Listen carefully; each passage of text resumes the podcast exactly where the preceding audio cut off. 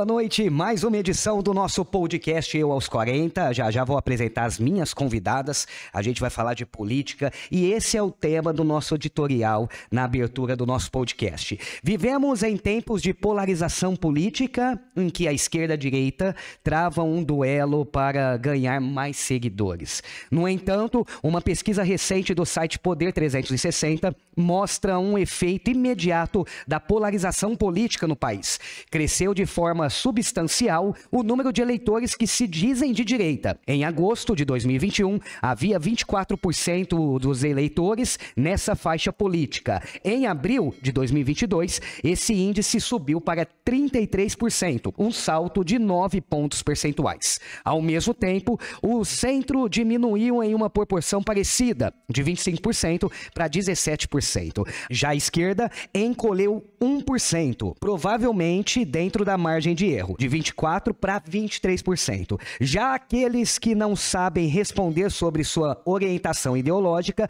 eram 27% em agosto de 2021, o mesmo número de agora. A pressão exercida nas redes sociais pelo exército da direita explica em partes esse fenômeno em que só a direita cresce dentro do eleitorado brasileiro. Hoje há mais grupos organizados de direita no mundo online do que de esquerda. Essas organizações são extremamente disciplinadas em exaltar a figura do presidente Jair Bolsonaro e atacar a esquerda, recorrendo, na maioria das vezes, a fake news. Lembram da última eleição, o kit gay, a mamadeira de piroca, entre outras barbaridades que saiu por aí na boca de todo mundo? Essa é a jogada para ganhar mais seguidores e aumentar o seu poder de fogo. Ao mesmo tempo, muitos eleitores que eram de direita e tinham receio de assumir sua posição política se sentiam mais confortáveis de escancarar seu lado ideológico justamente por esse boom da direita nas redes sociais. E é sempre bom lembrar que, por conta da ditadura militar, os direitistas sempre foram alvos de críticas e taxados como inimigos da democracia. Hoje, no entanto, essas pessoas olham em volta e não sentem mais receio de dizer como pensam.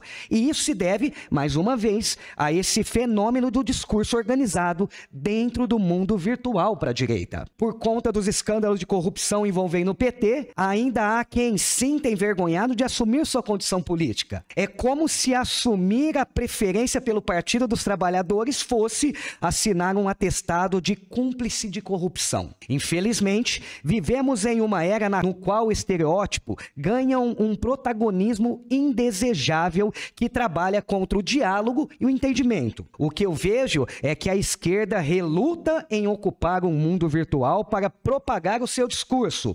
Há algumas iniciativas, é verdade, mas muito inferiores àquelas ligadas à direita. Isso ocorre, ao meu ver, pela falta de abordagem discursiva dentro do universo online, sem facilitar o acesso às pessoas que não fazem parte do grupo que já entende os princípios da esquerda. Nesse sentido, os apoiadores de Bolsonaro são eficientes e espalham suas mensagens com rapidez repetindo muitas vezes notícias falsas e manipulação de vídeos para corroborar com a sua bandeira. Diante disso, temos uma certeza, a de que o Brasil é um país no qual muitos eleitores escondem seus candidatos com base em razões que não necessariamente têm fundo ideológico. Eles são movidos por paixões, experiências pessoais e frustrações, o que acaba impedindo o raciocínio objetivo. E este cenário, infelizmente, é ideal para que cresçam candidaturas sem conteúdo, extremistas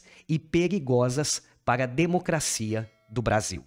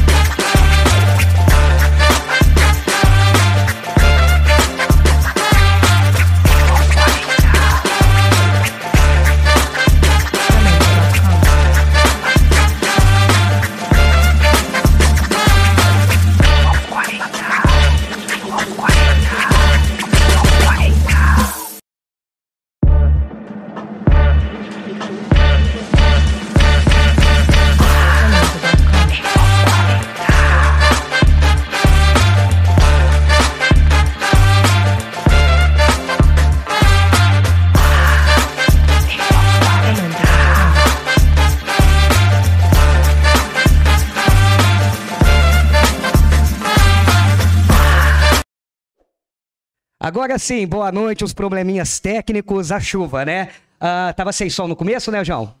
Agradecer o Gabriel Pupim aqui, agradecer o João Paulo, Pedro Henrique, a nossa rede de amigos. Já já vou apresentar as nossas convidadas, tá? Episódio de, de número 90. E aí, nesse comecinho, pessoal, ah, vamos pôr fogo no parquinho, culpa do Gabriel Pupim. Mas nada, a gente vai falar de política, a gente vai falar de direita e esquerda. E a gente está recebendo a vereadora capitão Cláudia Andresa Furini, para a gente de fato falar uh, uh, dessa questão política, falar das coisas da cidade. Primeiramente, capitão Cláudia, obrigado por ter aceito, aceito o nosso convite e estar tá aqui no episódio de número 90 do nosso podcast. Boa noite. Boa noite, Michel. Boa noite, Gabriel. Boa noite, Andresa, a todos que nos acompanham. Um prazer estar aqui conversando sobre política, né? Direita, esquerda, enfim, sobre política. Exatamente. Andresa, pela primeira vez sentada nessa mesa, que bom que chegou essa oportunidade bacana. Obrigado por ter aceito o convite. Eu que agradeço pelo convite. Boa noite a todos, pessoal que está acompanhando, né? Esse bate-papo gostoso, esperando fogo no parquinho. E aí dá problema no som no começo, né? Ao vivo é isso mesmo. Ah, ah, meninas, primeiramente falar da importância da mulher na política, né? A gente cobra muito essa questão, a mulher é a maioria do eleitorado. Ah, a gente ainda não representa essa maioria uh, uh, nas câmaras de deputado, uh, vereadoras, enfim, mas é, é um ganho muito grande, né, Andresa? Começar por você, aí a representatividade, a mulher ocupando cargos de liderança, cargos que antigamente eram só dos homens, né? É bem isso, Michel. Eu vejo como nós duas aqui, exemplo, tem vários parlamentares e tem duas mulheres aqui defendendo o seu ponto de vista. Então eu vejo um avanço muito grande. Claro que está longe do que a gente precisa ainda. A gente precisa evoluir mais em relação a isso. Precisa ter mais mulheres eleitas e a oportunidade é essa. Então é muito bacana. E aqui nós duas é um belo exemplo de uma evoluçãozinha que já começou a acontecer na política, incluindo a mulher. É, Cláudia, na tua visão é isso também? Na minha visão, Michel, eu acho que a gente ainda está muito aquém é, do mínimo esperado é, que seria o ideal dessa representatividade da mulher.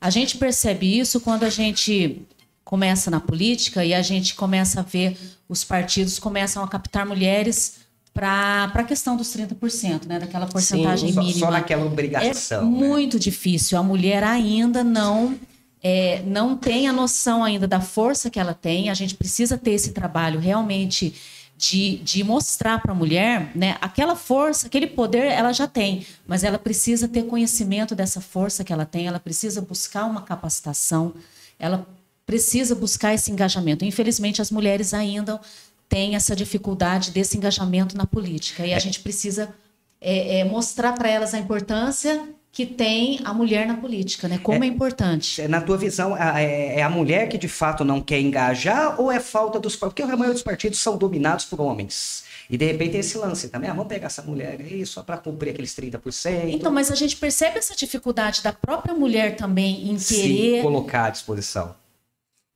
Já teve mulheres na política que discordaram desse meu pensamento, falaram assim, capitão, mas não é toda mulher que tem esse pensamento que vocês, que algumas mulheres já têm. Muitas ainda, ainda têm um receio, ainda não têm noção dessa força que ela tem, mas eu acho que o impedimento, na verdade, não existe, Michel. O que eu acho, o que eu acredito é que falta para a mulher buscar esse engajamento e se interessar mais por política. Uhum. Que eu acho que o espaço está aberto para todos, para homens e para mulheres. Em que pese falar, ah, mas é dominado por, por homens. É dominado por homens porque as mulheres ainda não tiveram noção da força dela. Não ocuparam o espaço. E não né? ocuparam o espaço que está aberto para todos, entendeu? Pelo menos essa é a minha visão. Né? Eu não tô sei se é porque eu estou no terceiro mandato. No primeiro eram duas mulheres. Depois diminuiu o número de mulheres. E nesse mandato a gente está em quatro. Então eu vejo uma evolução da mulher. Eu acho que a mulher, muitas vezes, ela não ocupa esse papel na política, à frente de instituições, entidades. Apesar que, se a gente for olhar as entidades do município, a gente vai ter várias mulheres à frente desenvolvendo um trabalho assim fantástico. Vou citar uma, Yara Lazzarini. Uhum à frente do Campinho da Paz, da Fundação Lazarine. Um trabalho, caramba, um trabalho magnífico, um trabalho de amor, assim, que enche os nossos olhos, né? E assim como a Yara, tem várias outras mulheres que se destacam nessa questão da entidade, muitas mesmo. Eu acho que só não tem mais, Michel, porque a mulher ela tem aquela questão de dupla jornada. A mulher muitas vezes ela tem que estar tá em casa com o filho, ela tem que trabalhar, ela, ela tem que priorizar algumas coisas, sabe? Por isso que eu vejo uma evolução, porque eu acho que algumas mulheres conseguiram já priorizar é, um futuro melhor para os filhos, um motivo para entrar na política, ou então uma ação social para o meu bairro, o um motivo para se engajar. É claro que eu concordo com a capitão Cláudia que a gente, assim, está muito longe da realidade do que a gente gostaria, sim, né? Sim, Principalmente se a né? gente olhar Assembleia e Congresso, nossa, falta muita representatividade feminina. Pensando, pensando nessa questão da mulher na política, é, é, é Cláudia, por que, que Batatá está preparada para uma prefeita mulher? Eu acho que seria maravilhoso, né? Porque a, a, a, gente sabe que a mulher ela tem um jeitinho. Eu não digo nem que é melhor que o homem, não é isso. Mas o jeito da mulher. Eu costumo brincar sempre que o homem, se você der uma bike para ele, uma bicicleta, e mandar ele chupar o chiclete, pedala, ele vai cair, ou ele vai engolir o chiclete. A mulher não. A mulher ela tem várias habilidades, né? Ela vê com, com, com, com olhos diferentes. Eu acho lá. que a mulher tem um olhar mais humanizado. Sim, né? Sim. Eu acho que é meio é uma característica, lógico que não dá para a gente generalizar que todas as mulheres têm esse olhar humanizado ou mais sensível, né? Mas eu, eu vejo a mulher com, com uma, um olhar mais humanizado, uma visão mais sensível. E quando e é importante também, é, Michel destacar, quando a gente fala da representatividade, não significa que a gente vai estar trabalhando só para aquele para aquele grupo, não. Para aquele grupo, uhum. para as mulheres, né? No caso, eu policial militar, não significa que eu vou trabalhar para um, um grupo específico que uhum. é a polícia militar ou para agentes de segurança. Na verdade, a gente vai trabalhar, a gente precisa trabalhar para toda a população, mas é lógico, quando a gente fala de representatividade, você Está querendo dizer que você vai ter um olhar diferenciado, um uhum. olhar mais cuidadoso para aquele grupo em especial. Exato. No caso, para as mulheres, né? No caso, para os agentes de segurança, né? Você uhum. tem esse olhar especial, mas não significa que. Você acaba fazendo. Sim para tudo. Andresa, é, Batatais está preparada uma mulher a, a, assumindo executivo? Eu acho que a gente tem uma, uma questão cultural, né? Você sabe que Batatais é uma cidade tradicionalista, Totalmente. onde muitas vezes o sobrenome fala alto, os bens falam alto, mas eu acredito que está preparado sim. Eu tá acredito. Perto, tá eu acho que próximo, eu acho. O que, que é próximo? Vamos falar de 10 anos, Ponto de 8 de vista, anos. É, de repente, amanhã. Mas eu, é, por isso que eu tô falando, próximo é a próxima eleição. É. Mas eu acho que está preparado. Eu sou uma pessoa que acredito muito no potencial das, da mulher em si. E aqui na cidade a gente tem várias mulheres que militam, que lutam e que estão preparadas para ser gestoras de batatais, sabe? Tem uma Marilda Covas, vou dar um exemplo. Quantos anos na política? Uhum. Tem a vereadora Andresa, teve a Marta Guidolin e tem outras que não é porque não teve um mandato que não está preparada. Sempre então, eu acredito Local, sim, né? sim. Eu acredito que, que sim, que as mulheres estão preparadas para ser gestora aqui na cidade e acho que Batatá está preparada para ter uma prefeita pela questão da sensibilidade, porque a gente consegue mascar chiclete e pedalar ao mesmo tempo. é, ô, Cláudio, eu já te perguntei isso uma vez, mas eu acho, eu acho que é o momento também ideal. Ah, lá atrás, antes de você se arriscar como vereadora, foi cogitado você sair como prefeita. aonde que, que, que surgiu? Que, aonde, aonde que surgiu e na onde que parou isso? Você falou, não, não vou, eu não vou é, sair, não, enfim. Na verdade, Michel, isso nunca partiu da minha boca, não, uhum. nunca foi uma vontade minha desde lá do início.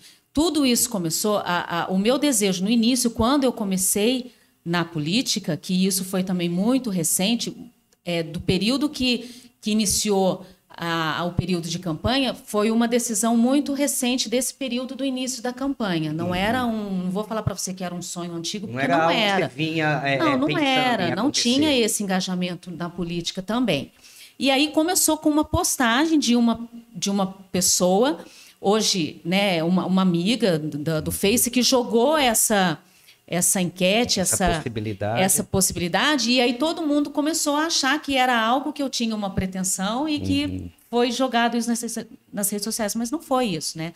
E aí as pessoas, a partir daí, começaram a me procurar, perguntando: ah, capitão, a senhora tem intenção, então, de concorrer para o executivo? E eu sempre falando assim: não, gente, não, não vou para o executivo, né? Vai, eu vou para agora, para vereador. Mas aí começou aí nesse início dessa campanha, com essa postagem, que as pessoas começaram e até hoje isso perdurou. Você nunca, você nunca pensou, então, na realidade? Eu você, nunca pensei, nunca partiu. lança- Não, nunca. Eu sempre falo, e eu acho que você já me perguntou isso também de uma, na outra entrevista, né? O que, que era o meu objetivo agora? Foi o que eu falei da outra vez também para você. Eu quero fazer um bom mandato como vereadora. Eu estou focando nesses quatro anos. Eu quero Uhum. dar o meu melhor como vere- vereadora aqui. O que tiver lá para frente, não sei, né? Porque o futuro a Deus pertence. Uhum. Exato. Mas eu quero me dedicar nesse período que eu estou como vereadora, eu quero fazer o meu melhor. O resto, eu acho que lá para frente, tudo é consequência de um trabalho que você faz hoje. Então, eu preciso focar a minha energia agora como verea- vereadora. Eu não posso pensar é, é, com uma outra cabeça, entendeu? Eu tenho que focar no, no meu lugar como vereadora. Bom, a gente está vivendo, ah, eu discordo um pouquinho, mas eu vou usar esse mesmo termo que todo mundo está usando, uma polarização política muito grande. Eu discordo porque essa polarização sempre existiu, né? Sempre teve é, é, é, essas guerras políticas, o que acontece é que agora está mais aflorado, A né? rede social. É, né? que ela ajuda muito. Ah, e, e daí é o seguinte, a gente sabe que vocês têm ide- ideologias políticas diferentes. A Sim. Andresa, ela tende mais à esquerda, a Cláudia mais à direita. Como que essas ideologias, elas, elas guiam vocês na hora de elaborar algum projeto para a cidade ou na hora de votar algum projeto? Ou nesse momento, ah, quando se fala de Batatais, não existe ideologia política, Cláudia? Michel, eu, eu vou te falar o seguinte: eu não sou da, da política, né? Eu não tenho um histórico na política, né? Sou muito nova na política. Então, é, eu sei que tem algumas pessoas que, de repente, é, escolhem um partido político conforme o que é interessante politicamente, as chances que ela tem de se, de se eleger. Mas, na verdade, é, às vezes, é o que a gente chama, às vezes, da hipocrisia, né? Que eu costumo falar. Quando você fala uma coisa, mas você age de uma forma é, contrária àquilo que você fala.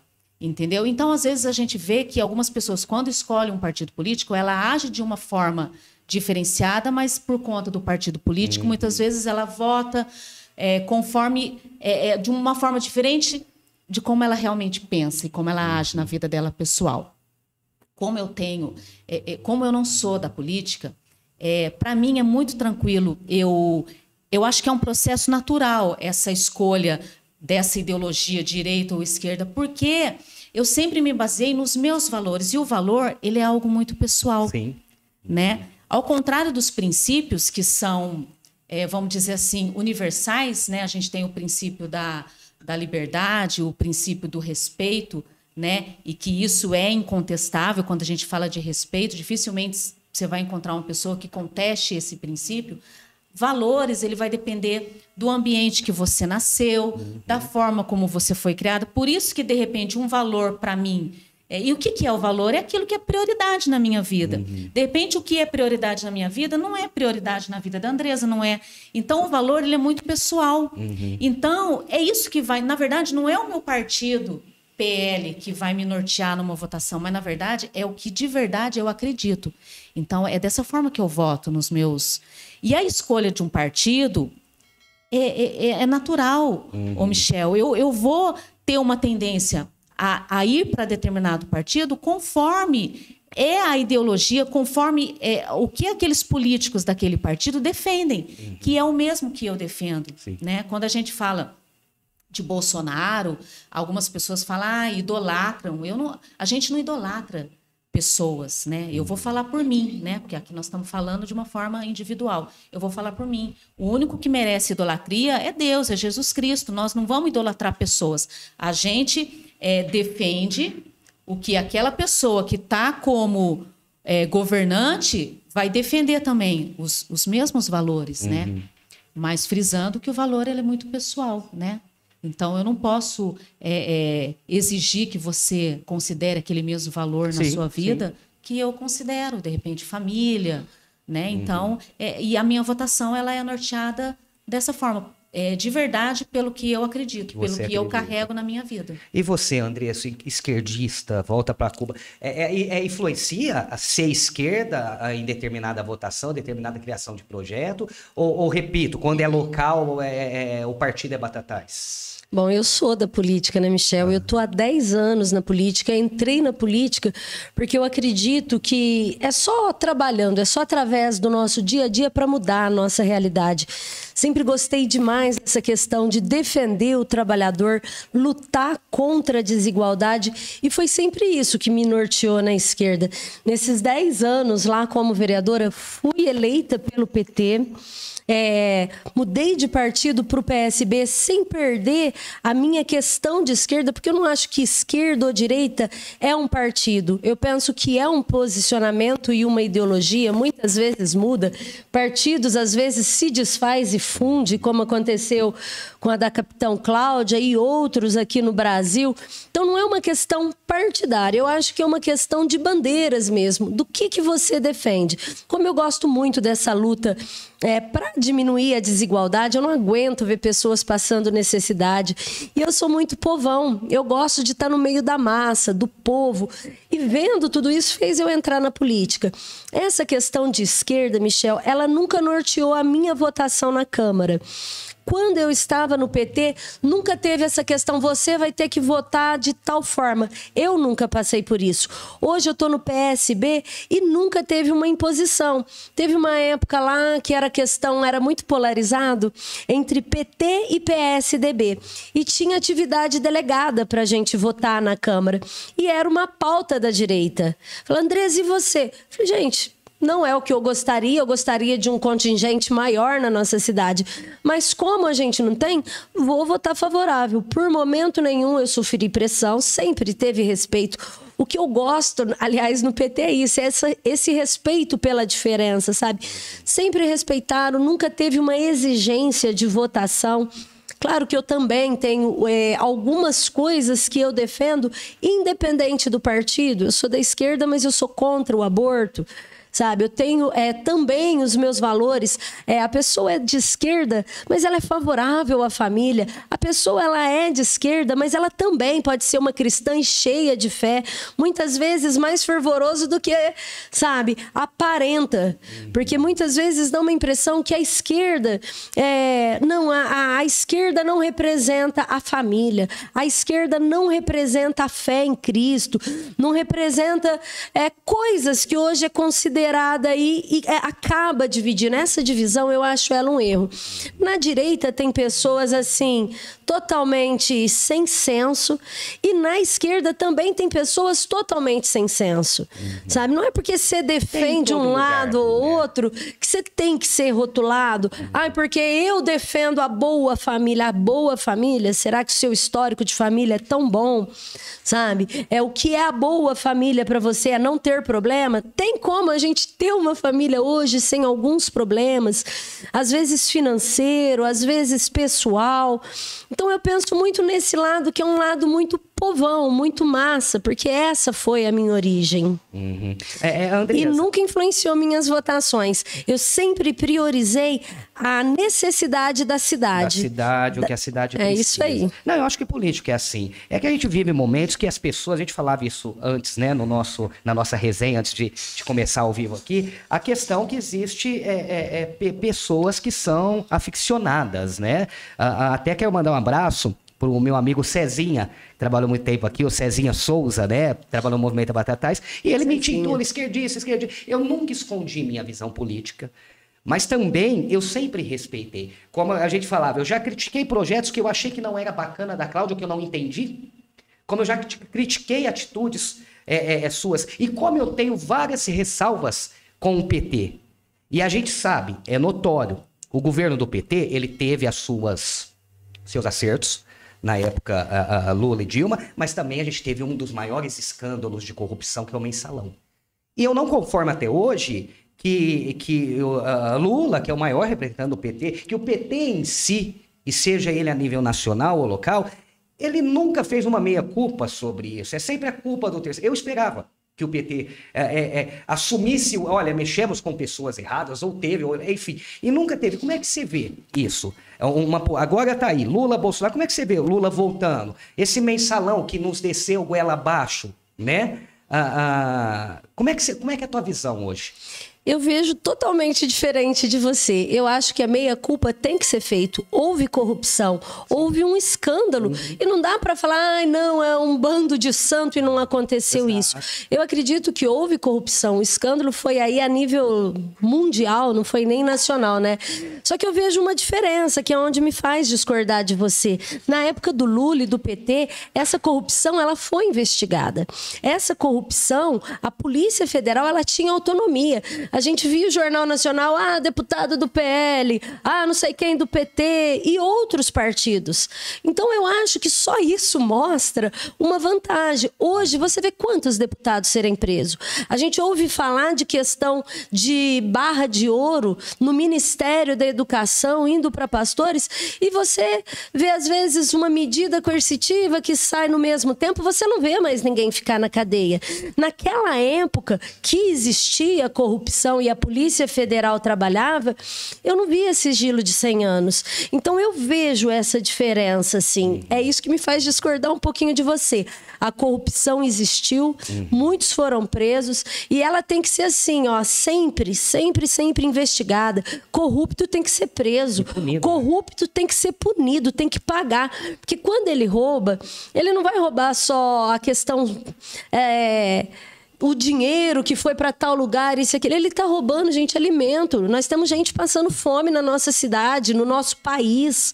A gente tem pessoas que ficam esperando para comer osso. E é esse tipo de gente que está sendo roubada por esse, por corruptos. Então, independente do partido, independente de quem rouba, essa pessoa ela tem, tem que ser sim, punida, tem sim. que ter uma investigação, tem que ter prisão, ela tem que responder dentro das nossas leis. Cláudia, uh, falando agora do presidente Bolsonaro. Uh, o presidente Bolsonaro ele foi de fato eleito uh, com o um discurso do, da acabou a corrupção, a nova política e toda essa essa coiseira. De fato, eu não sei a sua visão, por isso que é a pergunta. Ah, ah, ah, você acha que o presidente Bolsonaro está no caminho? Você acha que ele, que ele mais acertou do que errou? Qual que é a tua visão hoje, já quase quatro anos, à véspera de uma eleição aí? Eu vejo que ele mais acertou do que errou. Ele, ele está acertando. Eu vejo que ele está no caminho certo. A corrupção é, é, impossível um governante simplesmente chegar e falar assim: eu vou acabar com a corrupção, porque a corrupção ela faz parte do ser humano, o, o Michel. Uhum. Sempre é, existirão pessoas é, corruptíveis, entendeu? Sempre vai ter uma pessoa que vai praticar um ato de, de corrupção. O que a gente precisa ver é o governo que, de repente, vai mascarar esses atos de corrupção e a gente sabe é, quantos anos o Brasil ficou nas mãos do PT e quantos anos nós fomos roubados e isso nos trouxe sim um reflexo até hoje. Até hoje a gente paga a conta dos dinheiros que foram desviados da saúde, de vários é, é, lugares do governo onde esse dinheiro poderia ter sido investido e não foi, né? Então é, a gente a gente acaba sofrendo essa, essa consequência desses roubos que a gente sofreu na mão do PT esses anos todos, e isso não foi investigado. Né? Isso é, começou a depois é, da, da, do governo Bolsonaro que começaram a, a, a a pipocar as notícias de corrupção, de roubo, né? É, num país sério, seria inadmissível que um ex-presidiário que tem provas mais do que é, é, é contundentes é, do quanto ele é, foi corrupto, do quanto ele roubou, num país sério, não se aceitaria jamais, Michel, que um ex-presidiário que tem provas de corrupção que pudesse concorrer numa eleição, né? E aí algumas pessoas, ah, mas o filho do Bolsonaro, mas não é o Bolsonaro, é o filho. Hum. Mas é, efetivamente contra o Bolsonaro, o que, que se tem provado ou, ou, que provas tem de algum ato de corrupção?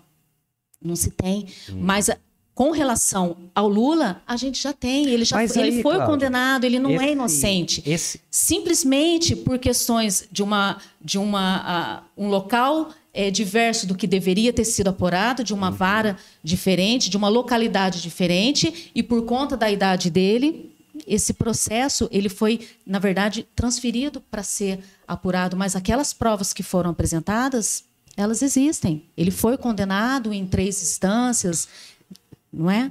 E- Então, Mas se a gente partir por, essa, por, essa, por esse pensamento, ah, a gente pega a questão do sigilo que o Bolsonaro aplicou em várias coisas, que aí cai um pouquinho no que a Andresa trouxe, da de, de, de deixar se investigar, de, de não se interferir ah, ah, na Polícia Federal. Você não acha que também ah, ah, tem isso? Porque se você, ah, não, ah, o filho do Bolsonaro, mas nada contra ele. Mas a partir do momento que você coloca sigilo em algumas coisas, você não está impedindo a investigação e automaticamente passando pano para a corrupção.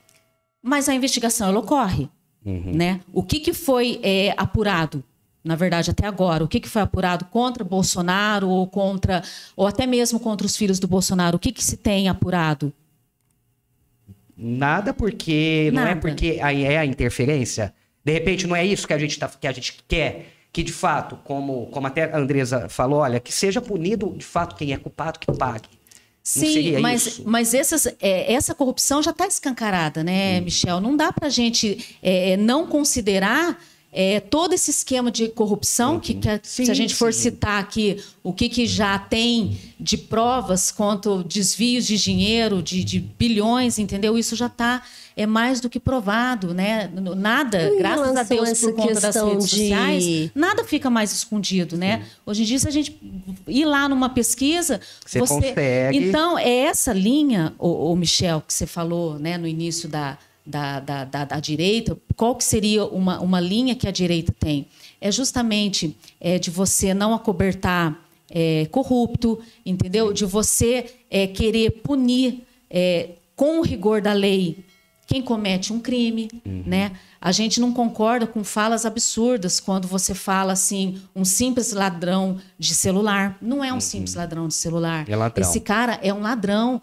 Esse cara, ele tira a vida de, de trabalhadores, entendeu? Então não dá para passar a mão, é, falar, ouvir, concordar com falas é, de candidatos, o, Michel, que fala que é um simples ladrão de celular que roubou o celular para tomar uma cerveja. Esse ladrão, ele tira a vida de trabalhador, de pai, de mãe, de família.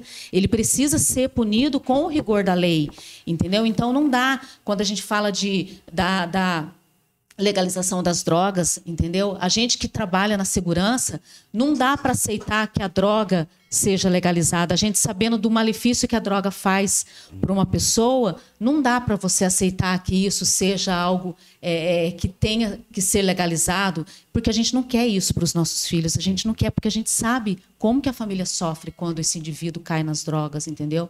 Do aborto, né? Como que a gente tem uma linha que você acredita em Deus, que você é, é, é, que você é, faz um estudo da palavra de Deus, onde a vida é a prioridade, como que você vai é, ser favorável a você interromper a vida, seja no primeiro, no segundo, no terceiro dia, já existe vida, entendeu? Então, é, essa é a linha, vamos, vamos dizer, da direita. Entendeu? Já que a gente precisa definir dois lados, essa é uma linha que não tem como a gente fugir Mas, disso. Michel, eu quero te pedir para falar um pouquinho, senão eu vou ficar falando bem Não, menos. Claro. É, Dentro desse, dessa situação que a capitão Cláudia falou da esquerda, eu preciso discordar de algumas coisas.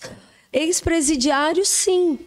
Mas com todos os processos arquivados, não teve prova. É por isso que ele está disputando a eleição. Inclusive, isso foi apurado na Corte Internacional também. Porque a gente não pode falar uma coisa para a população, para o pessoal. Beijo. Para a população e deixar como se isso fosse uma verdade absoluta. Aqui no Brasil, a gente tem uma Constituição e ela tem que ser seguida. Então, independente do que aconteceu, foi preso, ficou um ano, cadê as provas? O que, que aconteceu nesse processo todo? Se foi a idade ou não, ele está aí e está na disputa. Eu não acho legal a gente ficar discutindo quem é o mais corrupto, porque um foi investigado e o outro tampou a corrupção e não aceita investigação. Então, fica uma coisa muito desigual. Mas numa outra linha que a capitão Cláudia falou e que eu acho importante, eu também discordo. Ah, ladrão de celular não tem que ser preso. Tem que ser preso. Tem que ser preso. Nem tudo que é falado a gente tem que aceitar. A gente tem que ter um raciocínio, né, capitão Cláudio? Pensar. E isso tem que ser para os dois lados. A gente tem que ver que tem coisas que não servem para gente. Em relação à vida, o aborto, eu concordo que uma pessoa temente a Deus, ela não pode querer interromper uma vida. Seja ela num ventre, quando se fala de um aborto, ou seja ela quando vê um morto no chão, quando manda bala, sabe? Vamos metralhar a as pessoas. Não tem diferença da vida de um bebê numa barriga e de um CPF cancelado.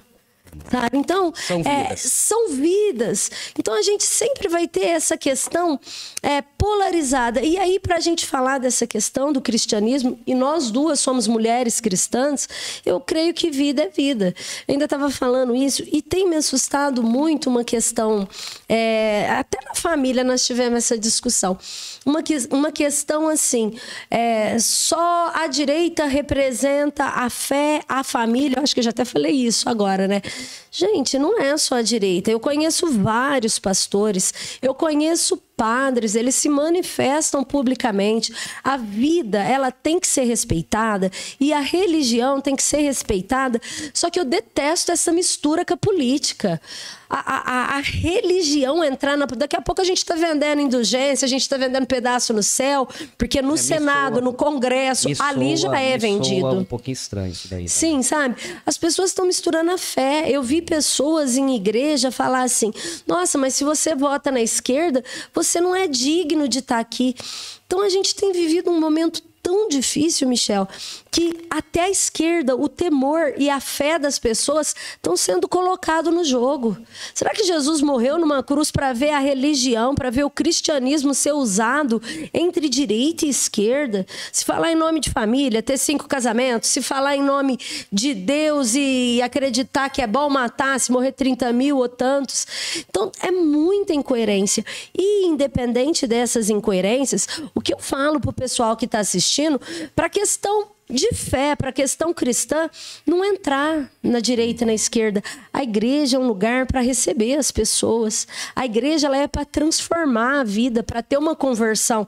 Ela não é ali para discutir política. Eu acho uma covardia com nós, seres humanos, usar a igreja ou a religião na política sabe? Porque a igreja ela é para é acolher. Né? O Estado, sabe? É, laico, o Estado é laico. É um absurdo a gente ver tantos pastores no Congresso brigando por um Não, lado. Eu, eu tô adorando essa, essa discussão, porque, Cláudio, já deixo você falar, já te passo a palavra, porque a galera quer briga. Quer briga. Esse extremismo, então, eu, tô, eu tô me preocupando muito, e por isso que eu tô ouvindo as duas. não tem briga não, não, viu, gente? A gente, a gente tem um respeito muito Cezinha, grande pelo trabalho sangue, uma da tá? outra. Não, mas brincadeiras à parte, a gente briga porque a gente é maduro o suficiente para que a gente sabe que a gente não vai chegar nesse extremo, mas tem extremista que não aceita. Sim. A gente está vendo pessoas morrerem, independente de direita ou esquerda. Eu acho que é isso que esse momento que a gente tem que deixar claro. Atos de violência, né? Isso Sim. não dá para admitir. É né? isso, não de é. Nenhum dos lados. Ah, fez isso porque ele é esquerdista ou ele fez isso ele porque fez é porque é da índole dele. Exato, né, né Cláudia? é uma índole má. O, o, o, o, que me preocupa não é divergência de pensamentos. Uh, uh, não é você acreditar que o Bolsonaro de fato está no caminho certo a Andresa acreditar que de fato o caminho certo é a volta do Lula. Enfim, o que, o que me preocupa é essa questão de torcida de futebol. O que está acontecendo. Hoje as pessoas, vou dar um exemplo, as pessoas têm medo de se posicionar politicamente. De falar, isso quem perde é a política. Sim. Porque a gente veio de uma geração que não, é, é, muito, com exceção de algumas famílias, era difícil famílias falarem abertamente política dentro de casa. O que, que aconteceu? Ah, os nossos políticos envelheceram e a gente não tinha liderança. Agora essa molecada fala de política. E aí eu vejo com bons olhos, mas ao mesmo tempo a gente tem essa questão da violência, né, Cláudia? Sim. Uh, de extremismo, na realidade. Não concordo também com a gente conversava antes de começar, eu acho que isso já é da índole do ser humano, independente de, de, de, de lado, de ideologia, esquerda ou direita. Né? Não concordo com, com o fato de você rotular pessoas, mas eu queria voltar com relação a essa fala da Andresa, que ela falou que não concorda é, nessa questão da religião e da política. Né? Então, assim, primeiro, alguns pontos. A religião, é, quando a gente fala de religião, a gente tem que destacar, né? Religião, a católica, a evangélica, são todas religiões, né? Então, quando a gente fala de fé, eu acho que não tem como separar, Michel. Eu, eu discordo desse pensamento que eu acho que a Andressa falou assim: ah, a igreja é o lugar de você lá entrar em. Concordo, a igreja é o local de você entrar em comunhão com Deus, concordo. Mas não tem como separar nesse momento em que a gente está vendo a liberdade nossa sendo ameaçado, não dá para esses líderes religiosos não se manifestarem, porque, o Michel, nós estamos vendo igreja sendo invadida, entendeu? Sim. Nós estamos vendo países em que freiras estão sendo expulsas do seu, do seu país. Então, uhum. como que a gente vai é, é, é pedir para que esses líderes religiosos que estão vendo que daqui a pouquinho nós vamos estar tá sendo impedidos de falar sobre Deus, sobre Jesus Cristo, como que nós vamos pedir para esses líderes não é, é, é, falarem sobre política? Então, é, é, o que nós estamos vendo acontecendo precisa, né? E não dá para separar, definitivamente não dá para separar a fé da política. Por quê? Porque é a fé que vai nos nortear nas decisões que a gente vai tomar na política.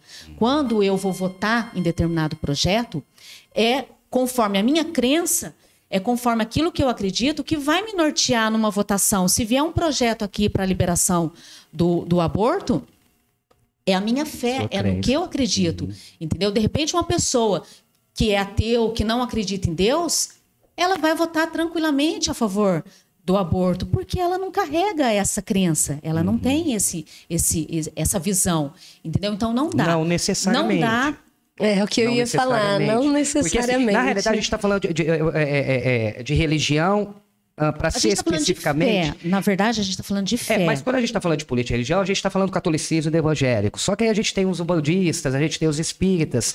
Uh, e de repente não é um perigo, ô, ô, capitão, não a religião entrar na política, mas a política entrar na religião e a gente ficar doutrinado em uma só religião num Estado laico, de repente? Então, não mas aí, uma... isso já está acontecendo, né? A gente já está vendo a política é, influenciando é, esse isso, direito da crença. É, então, isso não te preocupa? Não é? A gente, foi... sei lá, ser obrigado, sei lá, agora a partir de agora vai ser todo mundo católico, todo mundo evangélico. Porque tem não, N religiões. São isso, são religiões. Mas quando a gente fala de cristão, né? Cristão. Não, não, não, total. É, é, uhum. não, nós não estamos falando de catolicismo, o evangélico é cristão, o católico também é cristão. Uhum. Mas é, eu vejo um, um perigo, entendeu? Na verdade, eu vejo um perigo lá na frente.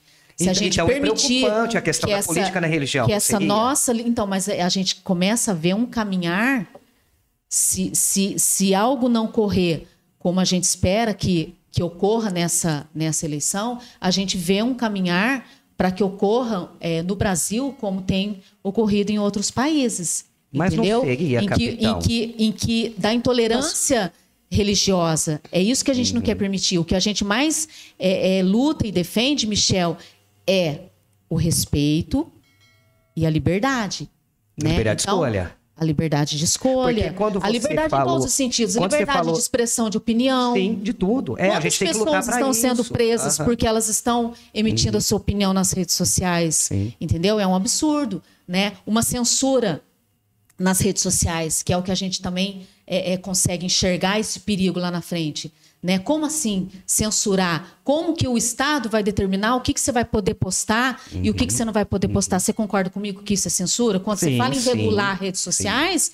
eu, uhum. como chefe do, do, do, do, do Estado, eu vou falar para você, não, Michel, aí você pode publicar até certo ponto, não, isso não vai me favorecer, então uhum. isso é uhum. proibido. Então, isso, isso é censura. Isso vivemos, vivemos então, na ditadura. Nós, nós Deixa eu entrar de novo, que eu vou indo, porque eu claro, adoro ela dar claro. aquela Não, mas aqui é esse bate-papo. Vocês não precisam nem pedir. Cláudia. Deixa eu entrar nessa. Você sabe o que um, eu dou uma estranhadinha? Porque é como se o Lula nunca tivesse sido presidente.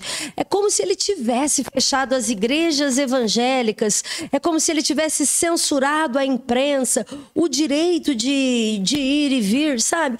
Não foi real. Foi o Lula que declarou o Estado laico. Foi teve várias outras situações. Não foi o Estado laico. Tem uma lei que beneficiou principalmente evangélicos que veio do Lula. Sabe? Não, não tem essa questão, olha, nós precisamos jogar um terrorismo na população, porque É, senão, assim- a partir de agora, é, no, no- o ano que vem, o Lula ganhou, vai ser aberta a maconha, todo mundo vai poder usar droga à vontade, as nossas crianças vão estar expostas a, a tudo quanto é coisa não sexual. extremos, né? Isso não é verdade, ele foi presidente, É, não ele não liberou as drogas, ele não mudou a lei do aborto, ele não fechou nenhuma igreja. Então, usa-se uma tática para assustar a população. Aí fica assim: olha, esse lado é um lado do bem. Aqui nós defendemos a família. E o lado de lá vai trazer um, um- um terrorismo, a droga para todo lado. Gente, desculpa, isso não é real. Assim, Sabe por quê?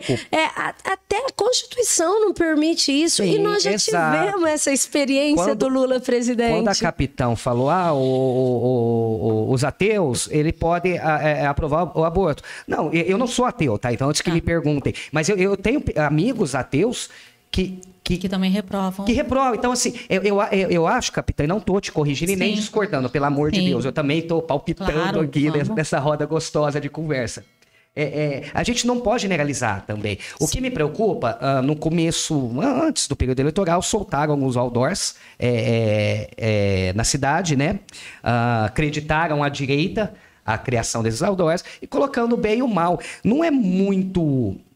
ah, Pretencioso. pretencioso. Porque assim, eu é, é, repito, eu nunca escondi a minha posição política de ninguém. E não estou aqui para falar da minha posição política, porque o que eu acho é o que menos importa hoje. Eu né? acho que além de pretencioso, chega a ser ofensivo. É, eu, eu me muito ofendo. ofensivo. Eu me ofendo quando fala assim: ah, quem defende o, lado de lá é, é, quer ver o sexo da criança. Não, cara, eu tenho três filhos, eu prezo pela, pela minha família, ah, eu quero uma cidade bonita, eu quero. Enfim, é, é, é, não, não- ficou muito, muito dividido na tua visão, Cláudia? eu tô Então. perguntando para você ah, ah, e passo para Andresa também. Mas, na verdade, o, o, o Michel, o que a gente vê, o que a gente tem visto, então a gente cita exemplos, a questão da sexualização da criança. Olha o que, que a gente está vendo é que estão fazendo com as crianças de uma forma geral. Expondo crianças a cenas de sexo, é, a cenas é, de, de, de nudez, de situações que aquela criança não tem o amadurecimento para estar sendo confrontado com aquele tipo de cena. Então a gente vê, infelizmente, que pessoas da ideologia da esquerda compactuam com esse tipo de situação. Porque você não vê uma pessoa de ideologia Mas de não direita. teve isso, capitão. É, Desculpa não é uma cortar. realidade Talvez também Teve isso. umas fake news É. gigantes, mas não teve isso. Talvez Assim, não teve aqui, aqui em Batatais. E a Talvez gente não teve pode generalizar por um grupo de teatro que foi visto. Alguém foi Mas são infeliz. ou são de direita? Alguém foi infeliz numa cena. Aí você vai generalizar todos. Mas são Aí na hora de de matar direita? a pessoa, a gente não pode não generalizar.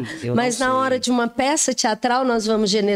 Mas esse aí que vai do caráter peça da são de direita ou são de esquerda? É, então, mas aí a gente cai, no- a gente não cairia naquela mesma coisa, ah, o fulano matou o ciclano que, o, o que matou é a mesma o o coisa. tatuagem do Lula. A, a gente não estaria segregando demais? Essa é a minha Segregando. Então, preocupação. mas essas pautas, vamos lá, então, legalização das drogas. Uhum. Tá. Independente se- esquerdista e contrária. a- Isso, beleza. Você é uma exceção. Então, você é de Não, esquerda, eu não mas sou uma exceção. Você é de a esquerda, maioria mas que eu a convivo é pauta- contrária. A pauta de legalização das drogas, ela tá na pauta de esquerda ou de direita? Tem um Esquerda. grupo que de defende da esquerda. O aborto, ele tá na pauta de direita ou de esquerda? Um De um grupo, grupo que de defende da esquerda. de esquerda. Então, são pautas muito marcantes nessa questão direita ou esquerda. Você não vai ver uma pessoa de direita defendendo o aborto. Mas você vai ver pessoas ver. da esquerda também entendeu? contrária. Isso não faz a esquerda o mal, É, uma eu acho que a pessoa mal. não pode, eu, não- eu não posso falar assim, ó. Ah, eu sou de esquerda e eu sou a favor, ah, ah, ah, sei lá, do aborto.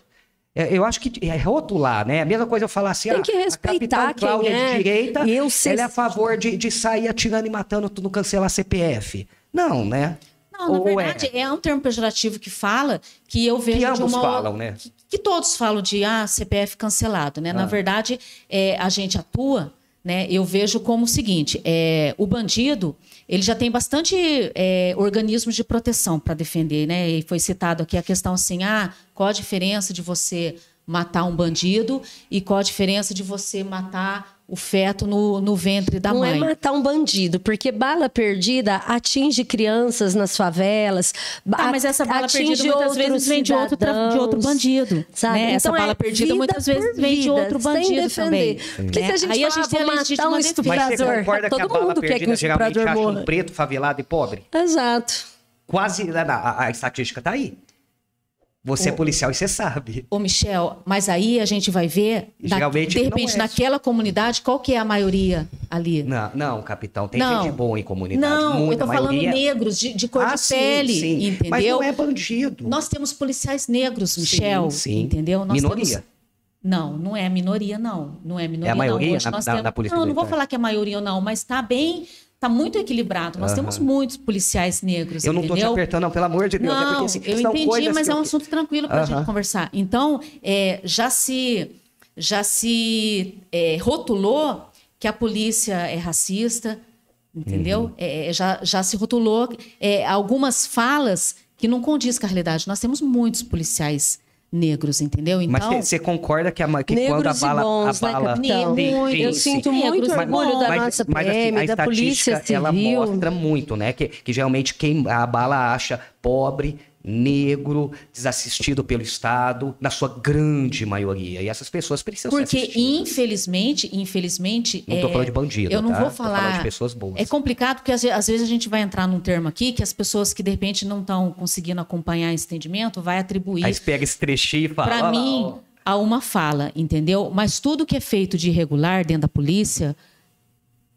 é apurado, entendeu? É feita uma depuração interna muito grande. Eu posso falar com propriedade porque eu estive lá dentro, entendeu? Então, todos os atos onde é, extrapola o limite do que é legal e é considerado um abuso de autoridade, você pode ter certeza que esse policial é punido, entendeu? Uhum. Mas, voltando àquele assunto lá, o bandido, o bandido, eu vejo que ele tem um monte de órgão que o, que o defende. Uhum. Agora, quando a gente fala do aborto, se a própria mãe né, é, conscientiza em fazer o aborto, quem que vai defender esse feto? Esse bebê, ele não tem defesa, entendeu? Se a mãe concordar em fazer o aborto, se o Estado também falar não, tá ok, isso é legal, não tem ninguém para defender. Uhum. Agora, o bandido, ele já tem, entendeu? Aquele bandido que ele mata um pai de família, a gente não vê também essa esse sentimento de, de, de, de, de, de proteção para essa família, né? Porque esse bandido. Você fala pelo ah, Estado, o sentimento é, pelo A polícia matou o bandido. Esse bandido, uhum. ele não estava dentro de uma igreja orando, ele não estava dentro da sua casa cuidando da sua família. Esse bandido, ele estava praticando mal.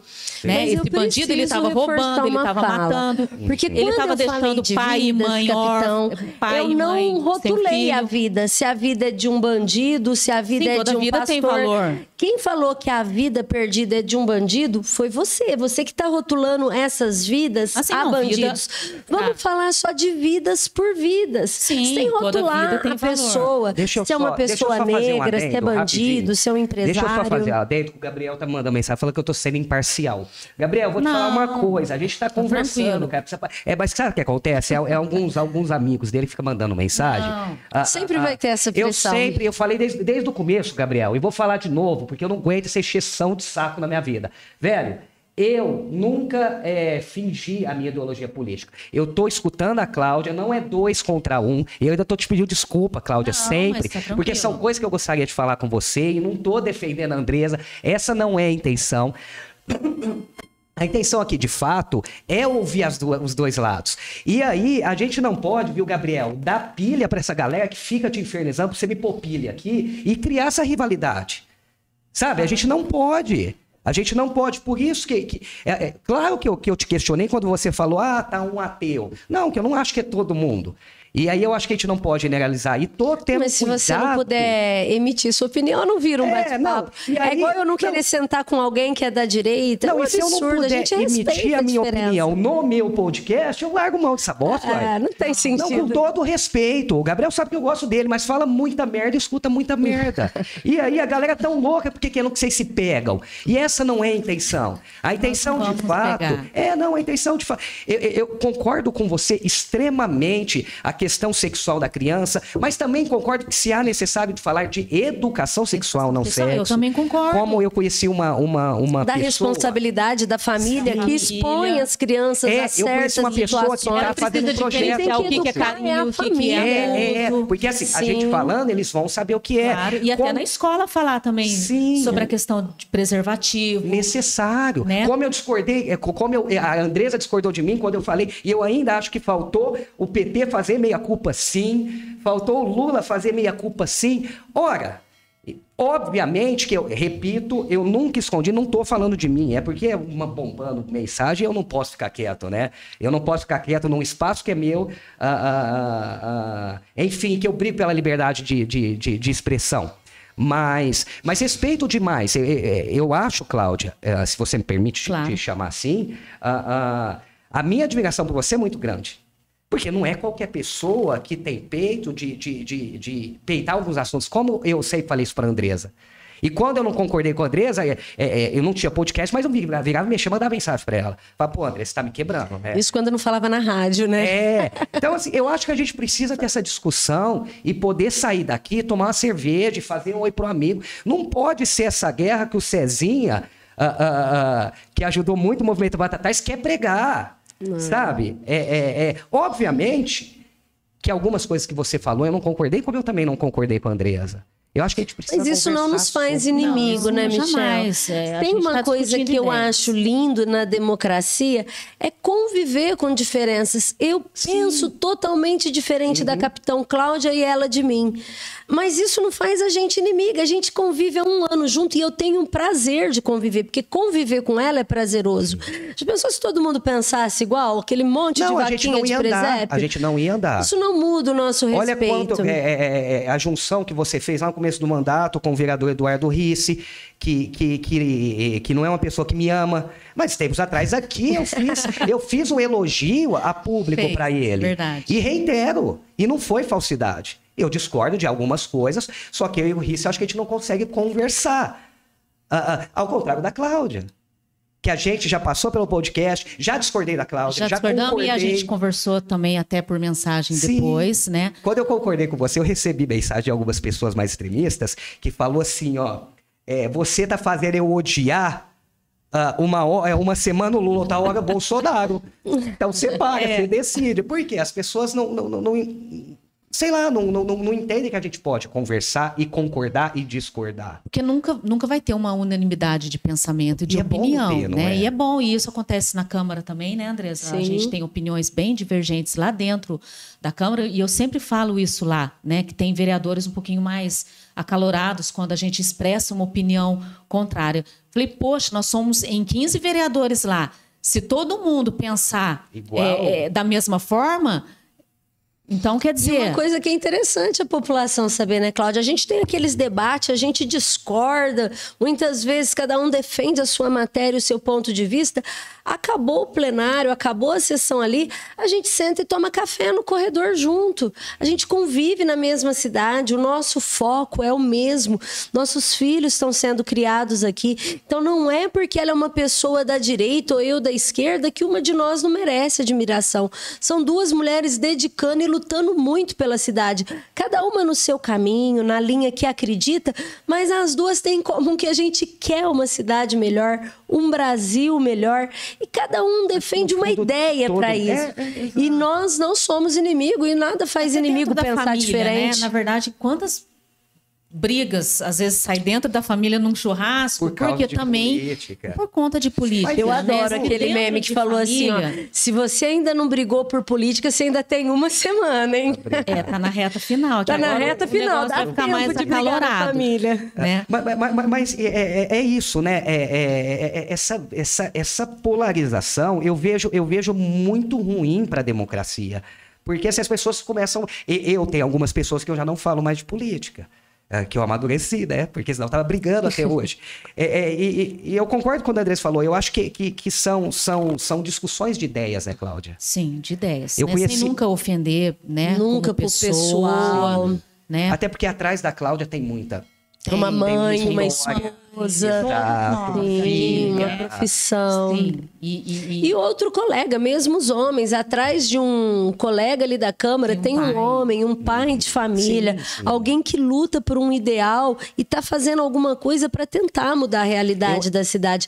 Eu odeio essa questão que coloca políticos todos num balaio só, sabe? Não é assim, tem muita gente lutando para melhorar, tá debaixo aí, ó, é sol, chuva, tá correndo nas UBSs, tá estudando aquelas peças enormes do orçamento para a gente achar um caminho e uma cidade melhor, porque a gente quer uma cidade desenvolvida, uma cidade festeira, com turismo forte, com atendimento de qualidade nas UBSs, na UPA, um- não geral. consegue, porque muita coisa, porque não depende da gente, né? Sim, é cada um nós na sua função. no- no- no- Não ex- executando, né? Vocês estão. né, é, é, é, comandando ali, sim. administrando. E você sabe que a gente é que leva mais pedrada, né? A gente não tem poder para Era fazer a que eu metade. que eu ia Mas na hora de descer a lenha no vereador. Pra gente sair um pouquinho, um pouquinho dessa. Mas dessa... antes de sair, eu vou voltar. Tá, então, então, então no volta ponto. agora. Desculpa, eu te cortei, né? Eu fiquei, eu fiquei Só pra irritado. fechar aqui a eu fiquei nossa- irritado, não posso ficar irritado, gente. Só pra- porque daí não você fiquei- perde o- É, não, não fiquei irritado, não. É que assim, eu acho que algumas coisas precisam falar.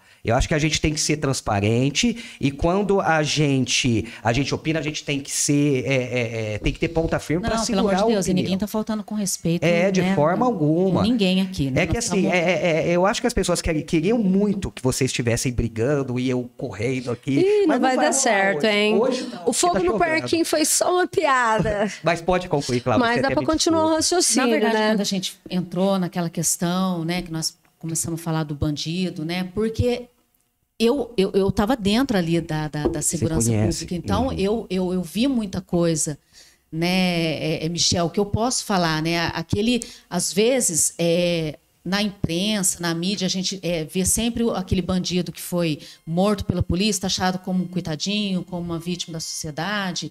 É sempre assim, é, a, a polícia mata o suspeito. Não, ele não é suspeito, ele é o ladrão, ele roubou. Então, eu não concordo muito quando eu, eu vejo algumas manchetes que falam assim: polícia mata suspeito de roubo. Não, gente, já está tudo comprovado. O cara roubou, entendeu? Muitas vezes ele matou um trabalhador, ele matou uma mãe de família, ele matou um pai.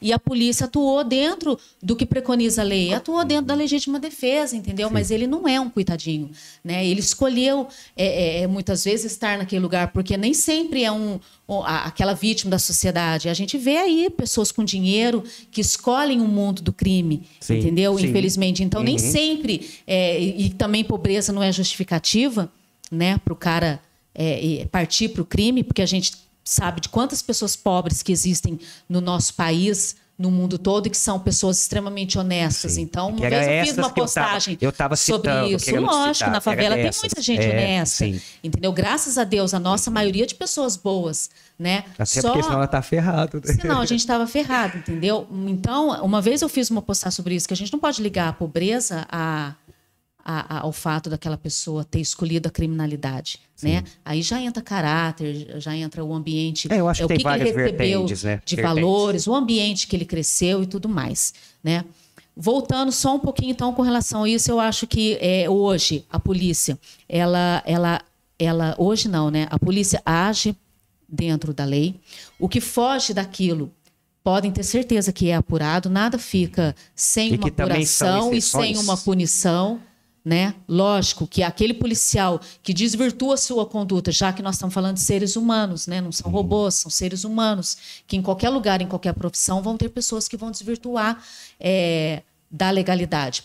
Rapidamente esse policial, ele, a depuração interna na polícia é, é- é constante. Às vezes a população não tem conhecimento, entendeu? Mas constante. São expulsos policiais que, que saem dessa linha da legalidade e parte para um abuso de autoridade. Então, nada fica é, camuflado, nada fica mascarado. Tudo é apurado. Então, quando existe esse desvio de conduta, pode ter certeza que esse policial ele é punido, muitas vezes ele é expulso da corporação. Graças a Deus, né? Que cada vez mais seja feita essa depuração interna. É, com relação a uma fala da Andresa também, só para a gente encerrar essa questão política nacional. Pode, pode pôr um pouquinho mais de fome. Mentira. Mentira. É, quando ela fala assim, ah, o Lula, as pessoas esquecem que o Lula já foi presidente, né? Na verdade, eu vejo como um processo que foi plantado uma sementinha, né? Na verdade, o Lula não deu as caras dele nesse período que ele esteve é, no governo, uhum. né? A gente já tem falas dele, várias falas dele que ele cita, né? Ah, nós pegamos muito leve, nós começamos devagarzinho, porque foi plantado essa sementinha. E isso já vem vindo, Michel, de muito tempo. Ninguém institui uma forma de governo ou um sistema de um dia para a noite, de um mandato para outro. Aquilo é plantado uma sementinha, então vem vindo né? Realmente ele não censurou as redes sociais no período que ele ficou, ele não fechou igrejas, entendeu? Ele jogou uma sementinha que já foi plantada lá atrás, mas a gente já sabe, porque a gente já viu muitos discursos, que se ele voltar novamente ao governo, e eu espero em Deus que isso não aconteça, mas se ele voltar novamente ao governo, é, aquela sementinha ela já começou a nascer. Então, muito provavelmente, ele vai concluir tudo aquilo que ele já falou é, em vários discursos dele, que a gente já tem. Graças a Deus, hoje tem rede social, que nada fica escondido. Ele já falou várias vezes: precisamos é, regular a, a, a, a a mídia, as redes uhum. sociais, isso já, já tem falas dele falando. Eu, hoje, é, se eu entrar, se eu for eleito, eu estou muito mais maduro, se é que me entende, muito mais maduro. Então, assim, nas entrelinhas a gente já sabe que é agora uma linha, quando ele entrar, vai ser uma linha muito mais é, concretizando aquela sementinha que ele já plantou lá atrás. Então, realmente, nesse governo, ele não deu as caras é, é, por completo de tudo, de toda a intenção que ele tem para o próximo, mas ele já falou claramente sobre a questão da legalização. Você acredita Não nisso? é uma fantasia da nossa cabeça, é a legalização das drogas, ah, o Lula nunca falou, ele já falou, ele já foi muito claro com relação a isso. Então não tem nada mais é, é, hoje, por conta das redes sociais, não tem nada mais que ficou subentendido. A uhum. gente já tem discursos muito claros, entendeu? De, de, políticos, não só do Lula, mas de, de políticos, de deputados, é, com relação a essa clareza nessa intenção. E é isso que a gente busca, obviamente, brigar e defender até o final para que isso não aconteça. Deixa eu fazer uma inversão aqui. Ponto positivo do, do governo Bolsonaro, está terminando esses quatro anos. Ponto positivo? É, um ponto positivo. Um só. Um só. O Pix. O Pix. Eu acho muito prático, eu acho 10 Mas você sabe que Pix. não foi, não foi criação É, não foi dele, uma criação, né? ele pegou... Não foi uma criação dele. Não, não 100%. Gente, né? eu tô tramitava, colocando o Pix na conta do Bolsonaro. ele- É, ele, Concluiu, ele concluiu, ele concluiu. É, dá pra deixar sim. o Pix na conta do Bolsonaro? Dá, dá, mas esse ponto positivo não valeu. Então, Não, valeu Outro. muito? Não conheço outro. Não, é Ele, impossível, eu tem acho que, ter. ele culpa muito a questão da pandemia, ele joga culpa no PT. Você fala em relação a Lula fazer meia culpa ou não. Não vejo Bolsonaro fazer meia culpa de Não, não nada. sai da tangente, não. Um vejo uma positivo. questão Um de uma do governo. economia melhor. Vou falar o quê? Da transposição do Rio São Francisco, que foi ele que acabou, sendo que foi feito no governo do Lula e ele só inaugurou. Não, Andresa, fala uma. Não, se eu não for A falar ser- do Pix, não vejo outra. Pix. Tá, é, vou deixar o Pix. Uma coisa ah, ah, ah, positiva que você viu no governo Nós do PT. passamos por uma guerra e por uma pandemia, né?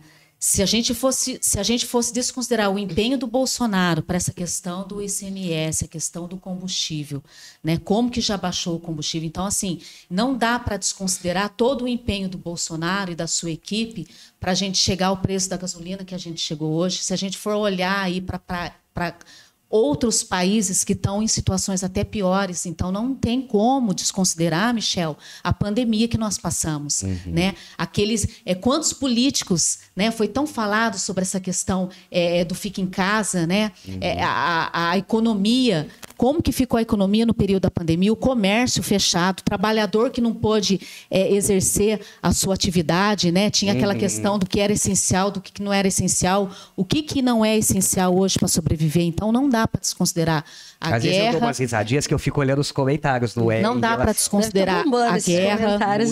Não dá para desconsiderar a guerra, não dá para desconsiderar a pandemia. Né? Mas o governo uma desculpa Bolsonaro. também? Não, não é desculpa, isso é real. Como desculpa? Desculpa é algo que não aconteceu e você já coloca uma justificativa.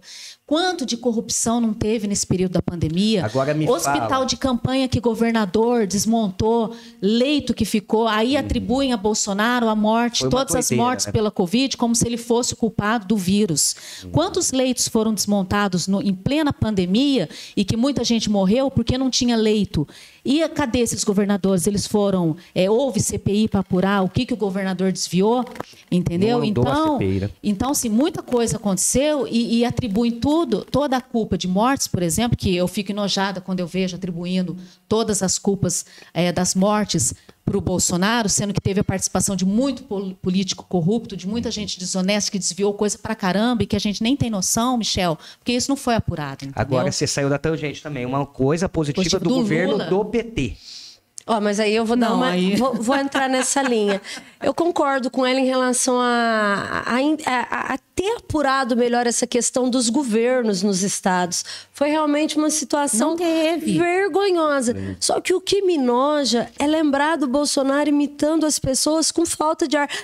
Ele não imitou. Falando ele, gripezinha. ele não Me imitou. noja Isso é saber que coisa. nós atrasamos demais para comprar a vacina. Precisava que da autorização vidas da que a gente cristã defende podia ser defendi podia ter sido poupadas.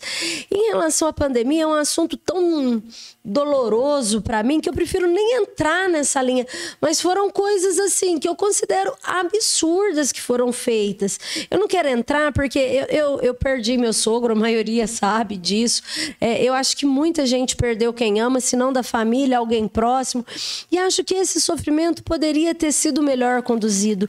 Eu achei que faltou é, justamente essa postura nele de todas as críticas que eu tenho do Bolsonaro, eu consigo entender a dificuldade que ele teve de ser gestor de um país numa pandemia, de ter enfrentado uma guerra. Não é fácil, não é fácil. Só que um presidente ter a atitude que ele teve à frente de uma crise como essa foi muito triste. Foi muito triste com a população brasileira, sabe? É, e sem falar a questão econômica, né? Mas a pandemia, para mim, é de todos os erros, de todos os erros. Esse foi o pior. Porque ele não custou só dinheiro, não foi só desvio, ele custou vidas. E isso a gente não consegue fazer uma devolução, a gente não consegue uma reparação. Uma Na verdade, ele, do ele comprou as vacinas, né? Muitas das vacinas que a gente toma hoje foi tudo comprado com recurso federal, né? Lá atrás, no início da pandemia, ele já tinha decretado o estado de emergência, onde nós tivemos a incidência do carnaval. Quem que não se lembra, né? Lá no início, quando ele decretou o estado de emergência, logo em seguida nós tivemos carnaval no estado de São Paulo, carnaval no Rio de Janeiro, e foi onde em começou 2019. a eclodir é, a pandemia, né, o vírus. É, aí foi falado da. Andressa citou da, da liberação das drogas. A gente sabe também que ele estava aguardando a autorização da Anvisa, né? Como que um chefe é, é, de Estado libera uma vacina, porque se algo desse errado também, da mesma forma que chamam ele de genocida, iam culpar pela morte de muita gente que tomou a vacina sem a liberação da Anvisa. Assim que teve essa liberação da Anvisa, ele comprou muitas vacinas Mas e foram para cloroquina ele não esperou a liberação, chegaram. né? Cloroquina é um assunto até polêmico que a gente tem, também É, tem só muitas pra falar que algumas coisas que ele esperou a liberação, contra outras não, Aquele kit que é Covid, pena. muita gente tomou a, a cloroquina, muita gente tomou, que não admite até hoje, mas muita gente tomou aquele kit. Eu nem lembro mais o nome, era um kit, alguma É coisa. kit Covid, Kit é. Covid, entendeu? Muitas pessoas fizeram tratamento doideira, né, preventivo, Eu não cheguei a muita tomar gente cloroquina, tomou. mas eu tomei uma ivermectina É, um pouquinho antes. muita gente tomou eu- e toma chazinho, Eu não vou sabe, deixar pra- você sair fora. Uma, um ponto positivo do, do governo Lula, do infelizmente, PT. eu não consigo do Lula, citar. Do governo do PT. Não, não consigo citar nenhum ponto mas positivo. tu, tu, todo tempo, Não, Cláudia, não impossível. vejo, não Uma, vejo, nenhuma. não vejo um ponto A Andressa ainda viu o. Pix. Não vejo. Eu ainda achei um pix, mas eu não sabia que não era mérito dele, até isso. ó. Não, é você mérito vai, dele, Você vai me contar. Vocês param. Você não vai me perguntar do PT? Pô, calma, calma, eu vou fazer inverso também. Ah, qual que foi o maior acerto, em poucas palavras, do governo Bolsonaro nesses quatro anos? Na tua visão, maior, que você fala, porra, esse foi do caramba. Eu vou citar. Pode citar dois? Pode. Eu acho que foi, é, ao contrário do que vocês é, é, até falaram no início da conversa, eu acho que ele trouxe à tona é, a corrupção, o que estava debaixo ali do, do, do tapete, do Ele estava mostrou, escancarou. Ele, ele escancarou, ele mostrou, e hoje em dia, graças a Deus, a população tem conhecimento de muita coisa que na época nós vivíamos completamente alienados. Eu sei também que não tinha rede social, a gente ficava com base no que a televisão nos mostrava, Uhum. dependia muito aquela da mídia notícia convencional. pronta do que a mídia comprada já jogava e nós lá é, é, espectadores ficavam ouvindo aquela notícia pronta, que já foi trabalhada conforme o interesse de quem estava no governo. Então, hoje, graças a Deus, através das redes sociais, é, muita coisa. É, hoje a população tem ciência do que estava ali escondidinho, do que estava camuflado. Então, eu acho que trazer à tona essa questão da corrupção, que a gente ficou sabendo de muita coisa, é, resgatou, as pessoas falam, ah, ele, ele, ele sequestrou, como é que eles usam o termo, da bandeira nacional, na verdade... O símbolo, sequestrou o símbolo da bandeira Sequestrou, nacional. ele não sequestrou símbolo nenhum, na verdade é o símbolo da nossa nação, o verde e amarelo é, é, é, é o símbolo da nossa pátria, entendeu? Então, na verdade, ele resgatou esse amor à pátria, que eu acho que estava adormecido, entendeu? Ele é o chefe da nação. O, o verde e amarelo o, Michel representa a nação brasileira. Ele, como chefe da nação, é, é que, que, orgulho e que prazer que ele tenha resgatado esse amor ao símbolo nacional, à bandeira, entendeu? Ou a gente vai concordar com atos de você queimar a bandeira, você pisotear em cima da bandeira, é a nossa nação. Então eu vejo que um ponto que a gente vê, né, pô, olha esse evento de 7 de setembro, que coisa mais linda que foi, aquele verde e amarelo tomando conta das ruas. O brasileiro voltou a amar a sua pátria, a sua bandeira, entendeu? Então eu vejo isso um ponto muito marcante nele e que as pessoas por vezes por vezes não, a, a, a, mídia ela desvirtua como se ele tivesse sequestrado a bandeira. A bandeira nacional é nossa. Ele simplesmente colocou aquela bandeira que estava jogada no chão, ele levantou aquela bandeira e resgatou o patriotismo nos brasileiros, entendeu? E isso é positivo. Estão querendo, eu estou vendo essa próxima Copa, entendeu? Ser proibido é, o torcedor de usar a camiseta verde e amarelo. Por quê? Entendeu? É o amor à nossa pátria, entendeu? Então ele trouxe, ele resgatou esse patriotismo que eu acho que, que foi algo marcante no governo dele e que é impossível a gente não se render a, a, ao que a gente viu no último 7 de setembro, né? Aquela, aquele amor, novamente, à pátria. Ponto positivo do governo do PT, porque a gente não pode também é, é, é, esconder a Dilma nessa história, né? Que foram o, o período foi Lula, Lula e Dilma na tua visão? Pode ser dois, porque ela falou dois. É, eu, ela falou um pouquinho tá, mais. em relação a, Dilma, eu acho que ela não conseguiu governar. Ela passou toda aquela situação no Congresso, foi impeachmentada, às vezes é, em nome de um torturador, às vezes no nome de um cachorrinho, às vezes no nome de um parente, por ela ter feito a pedalada que depois eles legalizaram, mas independente do impeachment dela, ela já não estava conseguindo governar, ela já tinha perdido o controle ali, justamente por essa questão do Congresso. É, dois pontos positivos presidente que mais construiu universidade. Aquela questão que a gente vê falar é, não é só só um memezinho ou só uma propaganda que a filha do pedreiro, a filha da doméstica teve oportunidade de virar doutor. Não, isso é real. Mudou a realidade de muita gente pobre que não tinha oportunidade. Eu acho que a diferença do governo do PT, a diferença não, uma das coisas que eu vi acontecer é dar dignidade para gente pobre, para quem precisa, através de universidades, através de cursos técnicos, através de, de programas como o ProUni e outros ali. Além dessa questão de oportunidade, a questão do pobre poder comer, Michel o pobre poder comer. Parece brincadeira, Andresa, mas é, eu ouvi aí, é impossível que, nem, que alguém passa fome. Gente, não passa fome só no Brasil, não. Tem gente que passa fome na nossa cidade. A gente só não é tem uma situação pior, porque nós temos uma população muito boa, onde as pessoas vão se ajudando, a prefeitura faz o que pode, vários grupos de amigos. Eu arrumei uma cesta básica para uma pessoa tempos atrás.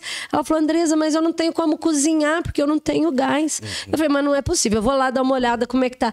Eu cheguei lá, ela falou, não, eu já dei jeito, obrigado. Achei que ela tinha arrumado um botijão, colocou dois blocos, as panelas em cima e estava cozinhando na, na cozinha dela.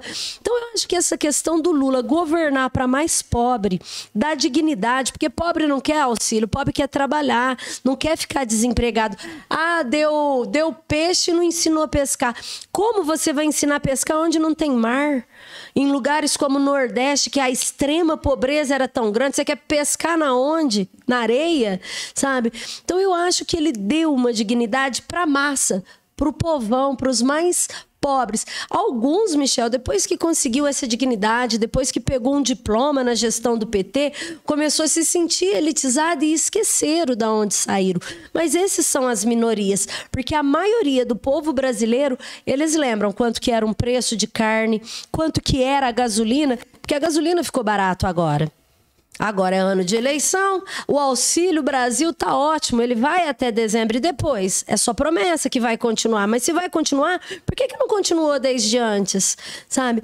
Agora, quando relaciona isso com o governo Lula e PT, é um governo do povo, é um governo para pessoa simples, para trabalhador, que sempre vai lutar por direitos, seja através da CLT, seja por uma aposentadoria justa e outras coisas é, nesse sentido sentido. Eu acho que o povo não esqueceu, não, o que era o governo do Lula. Quando você conseguia parcelar, mas você conseguiu a primeira televisão tela plana.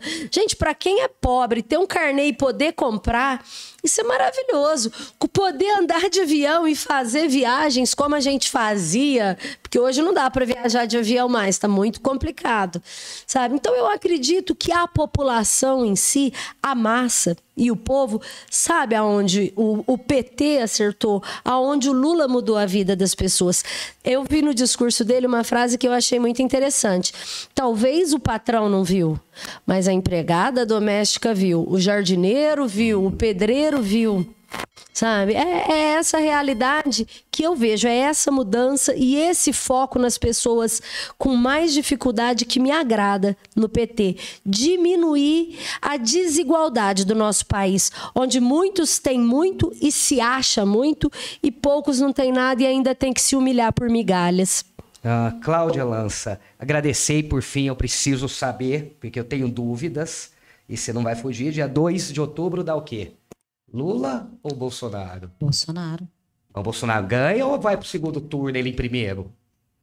Eu espero que seja no primeiro turno. Que ele, ele, leva no primeiro turno? Que ele leva no primeiro turno. Tá, tá anotada aqui essas previsões. Dia 2 de outubro, quem que leva? O Lula, no primeiro, primeiro turno. turno. Vai ser primeiro turno. ah, vai, Eu gostaria né? muito que fosse primeiro turno, independente de quem fosse, Vou, vamos cortar, essa... corta aqui, corta aqui, Michel, corta a aposta. Você sabe que eu ia pedir. Corta aqui, Michel. Primeiro turno seria ideal. Opa! Primeiro turno seria o ideal para a gente sofrer, evitar né? aquele sofrimento. sofrimento. Eu acho Sim. que a gente já está meio que, acho que todos. Aí vai Sim. entrar num ponto comum. Já, tá todo já mundo louco, né? Num, esgotamento, -huh. numa ansiedade. As pessoas né? têm se machucado muito por conta doente, dessa questão. Estão. Doentes. É, ansiedade, né? Infelizmente. Até desse engajamento tá maior extremo. que a gente está vendo. E aí essa galerinha aqui, ó, eu falo aqui da nossa live agora, Sim. esses comentários, a grande maioria, graças a Deus, respeitosos, a grande maioria discordando e concordando e respeitando as pessoas que estão aqui, mas algumas pessoas com algumas palavras uh, uh, que é perigosa. Eu não sei como que a Andresa saiu de casa hoje. Eu não sei como está o espírito dela, a situação familiar, emocional, amorosa. Eu não sei como é que está a Cláudia. Eu não posso, só porque a Cláudia defende o Bolsonaro e eu não gosto, desrespeitar ou me sentir no direito de ofender. Eu não sei como é que tá a sua vida pessoal. A gente pessoal. tem uma vida, né? A gente não é só ser político, humano, né? Eu não tô, eu não tô pregando paz, amor, Cheio não, de gente, acertos sim, e erros, eu né? também sou um cara nós, cheio nós de erros e acertos. Mas o que eu tô pregando é um pouquinho mais de humanidade. Principalmente aqui, todo mundo conhece todo mundo que uma semana acaba a eleição e a gente Fica precisa conviver. Vamos conviver com harmonia. Continue posicionando politicamente, que eu acho E bom. o nosso objetivo no município, né, Andressa? Andressa falou no início. O nosso objetivo é uma cidade melhor. Nós estamos aqui, né? Sim. Nossa família vive aqui. Então, é lógico que nós vamos ter esse foco comum, esse objetivo comum, que é o de melhorar dentro do que nós conseguimos, dentro da nossa competência, da nossa é, é, capacidade de melhorar o nosso município, né? Todos nós. Sim, é o que a gente quer, eu acho que no final, é o que né? Todos nós, isso, independente dessa questão de âmbito, né? A gente sabe que isso vai refletir no município, porque eu costumo falar isso também, a gente não vive numa bolha, né? Uhum. É, é, lógico que uma decisão em âmbito federal, estadual. Vai bater aqui. A gente, por isso que a gente prega, pras, a gente pede para as pessoas que elas realmente se engajem é, em quem que elas vão votar para deputado federal. A gente está vendo tanta coisa aí que o STF está fazendo e como uhum. que a gente sabe a importância de um congresso forte e atuante. Senadores, Muito. deputados federais. Que é Então, por isso que a gente coisa. pede. Hoje a gente só falou presidente, mas tem os deputados aí. Tem os deputados que estão Independente- peças que na- importantíssimas. nas ruas, capitão Cláudio e Michel, eu tenho trabalhado com uma equipe muito grande nas ruas. Na rua, eu percebo na nossa população aqui de Batatais um desinteresse total pelos deputados estaduais E e eles não têm federais. noção de como são importantes. O É o deputado, estadual que vai também. aprovar ou não. Mas o, o federal mais ainda, Mais né? ainda, O federal, senador, o pouco federal que, que, que, né, que, que trabalha ali junto com, o- com os, os senadores são peças importantíssimas para a gente mudar o que a gente tem visto. E é por isso que eu acho que é bacana, e eu reitero aqui, que vocês, como representantes da população, devem incentivar e sempre falar de política e falar de política em todo lugar e se posicionar e se, obviamente, se respeitando, respeitando o Sim, outro lado. sempre. Porque as pessoas estão tendo medo de falar. Eu confesso para vocês, em alguns lugares que eu vou, eu não falo. Às vezes estão conversando, eu, eu faço o que eu tenho que fazer e vou embora. Com medo. Porque você tem medo da reação da pessoa, de repente, começar a te ofender em você se público, ofender. né? A gente não pode Nós mais já aceitar- vimos situações horríveis isso. na Câmara Sim. por esse extremismo de Sim. Lula, A Bolsonaro, gente uma não pessoa pode, ofender Cláudia às vezes um amigo, A gente uma tem que pessoa incentivar quem conhecida. tá aqui, tá discutindo e falando, é Bolsonaro mesmo porque ele fez isso, ou é Lula, porque, cara, continua, a gente não pode ter E, vergonha. e aí já parte para a questão pessoal, né? É, Já parte para uma questão que não é bacana, que não deve acontecer. E não né? vale a pena, gente. Daqui uma semana essa eleição É vai estar e definida. E a e gente tem que continuar lutando pela nossa cidade, porque é aqui que a gente muda a realidade, né, capitão Cláudio? É aqui que a gente consegue fazer a diferença para o nosso E é povo. aqui que vocês são cobrados. É na porta da Sim. Cláudia que o cara vai lá e bate, que a mulher vai lá e fala, ô capitão, e aí, me... ô Andrés, e tal coisa. É aqui que a política, obviamente, que a gente é atingido de, de, de grandes Sim. decisões, por isso temos que Sim, a bem. gente está ligado nessa bem. situação, Mas mas, isso também- não pode virar uma inimizade entre Exato. pessoas da mesma cidade. Exato, a gente tem que, que, que, que pregar que as pessoas continuem falando de política, porque eu sempre pensei assim, quanto mais a galera falar de política, mais pessoas teremos na política, vivendo política, e mais opiniões teremos. Mas as pessoas têm que buscar essa informação também, em site confiável, Uhum. Sim, sabe? sim. A gente vê muita notícia falsa circulando, é, é, muita desinformação. E, as- e muita pessoa também. O que você tá Michel, rindo que eu tá tô rindo, curiosa? muito. não, Cláudia, eu tô gostei, curiosa. ó, sem celular. tendo uma ideia para a próxima, já já é eleição municipal, Cláudia prefeita, Andresa Vixe, Maria.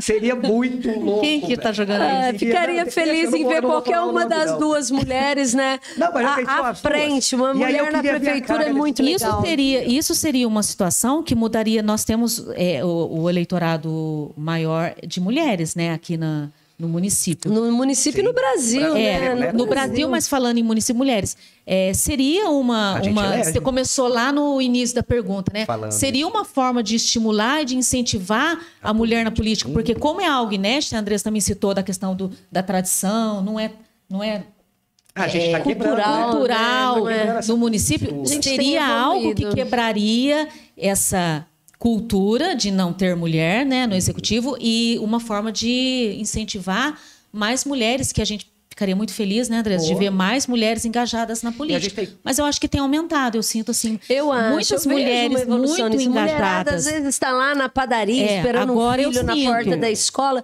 Elas estão Eu discutindo política. Olha o preço do comigo, leite, sabe? olha o preço do gás. Ela briga comigo com a Mas nas redes sociais também a gente acompanha muitas Sim, mulheres elas engajadas. Tem bastante mulheres participando nas redes sociais? Ah, tem, Eu tem. vejo muito Ué, no a gente... tete a tete, né? É, mas nas redes sociais a gente vê muita pessoa que entra falando de política. E, Ai, que bom. e mais até a gente tem a Mayra, a gente tem a Andréa Cristina, a Lúcia Tofetti, Sim, entendeu? Que está sempre se manifestando Eu, te- eu politicamente. tenho uma Ângela amiga Tolói. que assim eu tenho evitado fazer posts político ou de, de posicionamento, né? Até para nessa questão pensando para não Que esquerdista apanha. não, é, e além de apanhar para não incentivar outras pessoas. Então eu Sim. tenho, de vez em quando eu posto, né? E aí eu tenho, eu tenho uma amiga, quando de vez em quando eu posto, eu vou lá e dou uma tiradinha de sal, né? Falar, ah, agora você mentiu. E aí a gente briga litro, só que a gente conversa. A gente consegue entrar num senso. Como ela já me falou vários pontos, por isso que eu queria saber ponto negativo, positivo. Eu acho que é isso, eu acho que é a conversa. Não tem importância se, se... Se tem algumas mulheres, a Valdiane também, super engajada politicamente.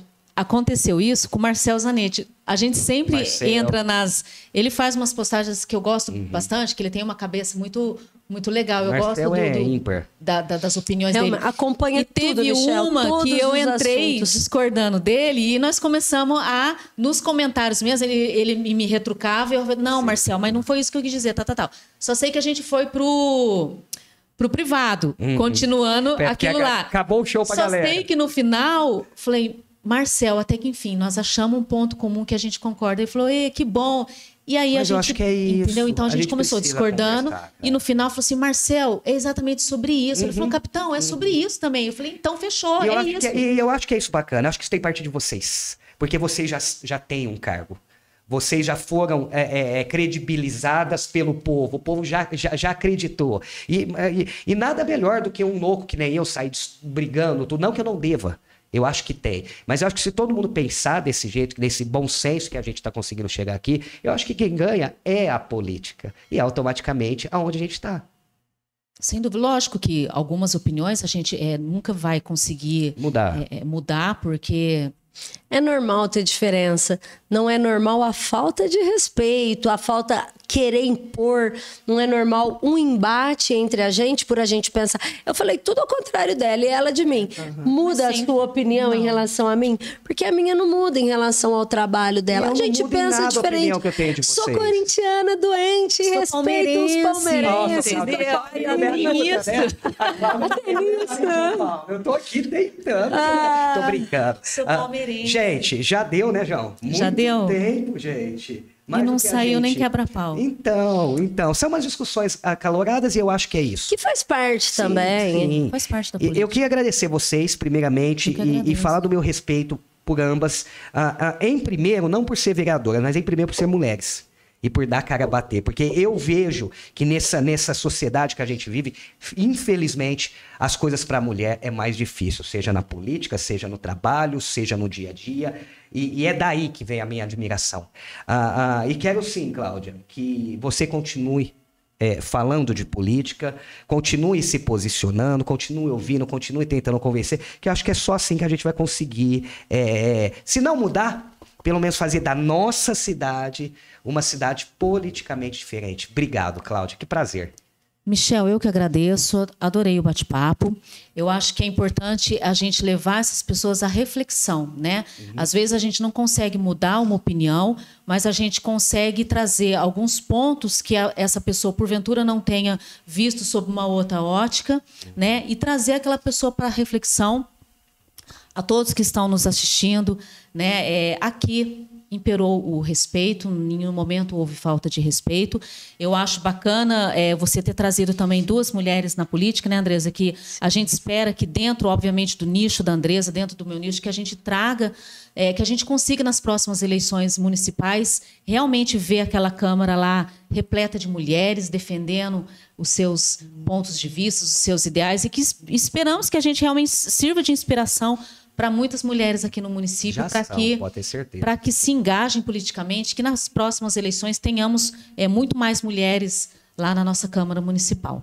Andresa, o que, que eu tenho para falar pra você? Obrigado, tá? Ah, ah, eu não esqueço que eu fui seu cabo eleitoral lá na Foi, fez minha musiquinha eleição. lá em casa, E, e, falo, e falo com orgulho, falo com orgulho. E também discordo de você de muita Eu coisa. sei disso e Ah, respeito muito. Mas tenho uma admiração muito grande pela política que você se tornou. Ah, pela mulher política que você virou, pela tua Obrigada. garra, pela tua força. ah, ah, sabemos da tua carga política que vem de família, né? A, a- tua, a- a- o teu ensinamento político, que vem da sua mãe, sempre uma mulher muito Sim. forte, uma família muito forte. Mas a, minha admiração, não só por você ser mulher, mas pelo que você se tornou. Ah, ah, por tudo que você é, é, defende, por tudo que você briga, pelo ponderamento. Muitas vezes fala, Andresa, tem que descer o sarrafo. É, é, mas é isso, é isso. E, e não esqueço lá do começo, tá? A tua Ô, primeira Michel. eleição. Você não elegeu lá, lá naquela época. Não, né? aquela lá eu perdi e fiquei de mas fora. Foi minha culpa. Mas valeu todo o empenho. Agradeço por esse carinho. Você sabe que ele é mútuo, não é? Eu Sim. tenho um carinho, uma admiração, história com seu pai, com a sua família. Então você sabe que o carinho é, é recíproco. Eu quero agradecer a capitão Cláudio, por esse bate-papo gostoso, você bom, né? pelo Faltou convite, pessoal que acompanhou a gente. Eu acho que um bate-papo com cerveja deixa mais descontraído, Porra! viu? Faltou Ou aí sairia briga, ou aí sairia briga. Ah, não, a gente sabe beber. Comigo Ninguém vai não, beber. Eu, eu, eu, eu bebo, eu Aquela caipirinha não vai te É, deixar não. capitão Cláudio. É só 10 copos, tá tudo dentro Só do 10. limite. É. Não, A mas a tirando a, fazer. brincadeira, assim, eu quero agradecer a todos que acompanharam, é, pedir para votar, não só para presidente, mas governador, deputados. É uma oportunidade aonde todos são iguais. Aquele que tem muito dinheiro, milionário e anda de helicóptero, e aquele que está desempregado, o voto iguala os dois. Cada um só vai poder votar uma vez. Eu acho o momento mais lindo da democracia, Michel. Ali todo mundo é igual. Ali está todo mundo depositando um voto para o que acredita ser melhor para o nosso país. Então, exerce esse dever, vai, vota no, no seu candidato preferido, escolhido, mas não deixa de votar, não, sabe? Ah, não quero saber. É importante você querer saber, porque o futuro dos seus filhos, dos seus pais, é, netos, ou sei lá quem, depende dessa escolha. Nós vamos ficar com o próximo governo por mais quatro anos. Então, a escolha faz toda a diferença. E a gente tem que votar de acordo com aquilo que vai melhorar a nossa vida. Escolhe o que é melhor para a sua vida e vai no dia 2 depositar seu voto na urna. Brigadão por tudo. Eu esqueci alguma coisa? Ah, eu esqueci de falar da Marcela, porque nós estamos valorizando as mulheres. E eu achei linda essa valorização nossa. Tem a Marcela Gaspar, que está na A Câmara. Marcela, Mais uma verdade. mulher. Ela deu uma rata lá e ela tava indo embora. Ela cumprimentou a mesa e tava indo embora da sessão. É? Chamando ela, volta aqui. Marcela, sucesso. tá lá numa E por gestão. É uma mulheres- mulher a mais Sim, lutando. de mulheres na política, a gente pode esquecer da Gabi, né? que faz A um Gabi, a trabalho Gabi teve um tempo, um baita trabalho. Ela vai ali, é, sempre. Ela Ficou teve comigo tempo, né, no PT. um depois tá aí, maior. passou quanto tempo? Uns três, Três meses, na meses. Câmara. A Gabi é Outra mulher guerreira. Ali a gente, aqui na cidade, nós temos várias mulheres. É não só da esquerda ou só da direita. Aqui a gente tem uma mulherada porreta, sabe? Que é de arregaçar Boa a que briga. manga, que vai pra discussão, sabe? Que se precisar de ajuda, vai lá bater de casa em casa para conseguir um arroz, um óleo e fazer uma cesta básica para os necessitados. Outras à frente de grandes instituições. Eu lembro o orgulho quando a capitão Cláudia chegou aqui em Batatais, Michel, como capitão de polícia. Você me deu o título Eu de propus um título de cidadã batataense Verdade. por ver uma mulher à frente da PM aqui. Eu fiquei. E assim a gente tem em várias outras entidades. Valorizar a mulher não é diminuir o homem, até porque Pelo eu acredito contrário. muito que a gente se completa.